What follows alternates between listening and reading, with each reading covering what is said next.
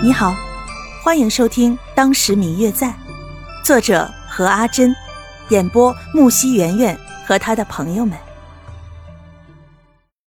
第一集，唐静与萧远两人是在一个文学读书交流会上相识的。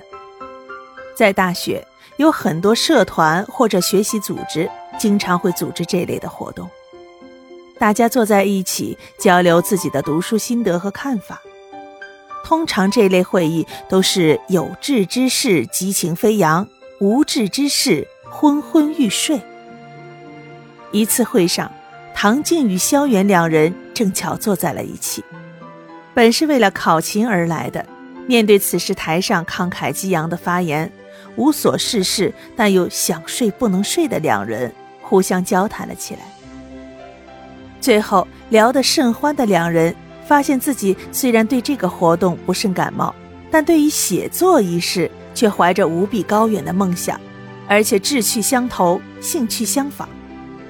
于是，在外人眼中，这两个不太靠谱的人一来二往的，竟成为了好朋友，而且还打着以书会友的名号。虽然这个名字在外人耳中听起来总觉得让人想发笑。但是他们自己却觉得无比的自信。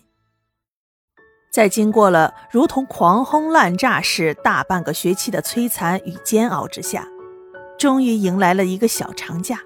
整个学校的人都显得十分的兴奋活跃，每个人都摩拳擦掌着，准备要好好的计划自己难能可贵的小长假。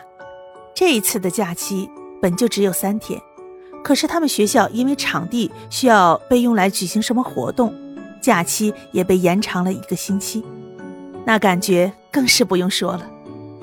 唐静和萧远两人都没有回家的打算，假期无事，两人早就商议着外出旅游，来填补这个大半个学期以来那些被学业牢牢占据的时光。其实，在此之前很久，两人便有了一起出游的打算。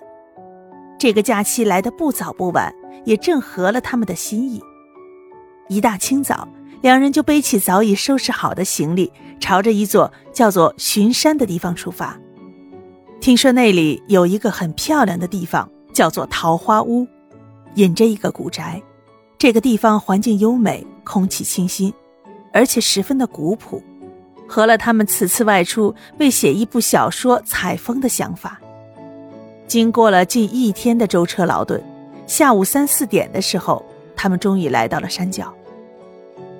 这个地方早在几年前便被游客发现，成为了一个新的旅游景点。而那个名叫桃花坞的地方，更是因为每年桃花花开的时候那一片壮丽的景象，而吸引了无数的游客前来。因为来这儿的游客大多数。都为了看那桃花盛开时与之相成的景象，所以现在即使是天气状况很好的初秋，人也非常的少，尤其是到这个桃花坞来的游客。毕竟现在不是桃花盛开的时候，而且这里的交通状况实在没有很大的改观。嗯嗯，我最亲爱的小耳朵，本集已播讲完毕，感谢您的收听。如果你喜欢这本书，欢迎您多多的点赞、评论、订阅和转发哟。当然，也可以在评论区留言，我会在评论区与大家交流互动的。喜欢这本书就给它点个赞吧，你的点赞和评论是我们创作最大的动力。感谢您的收听。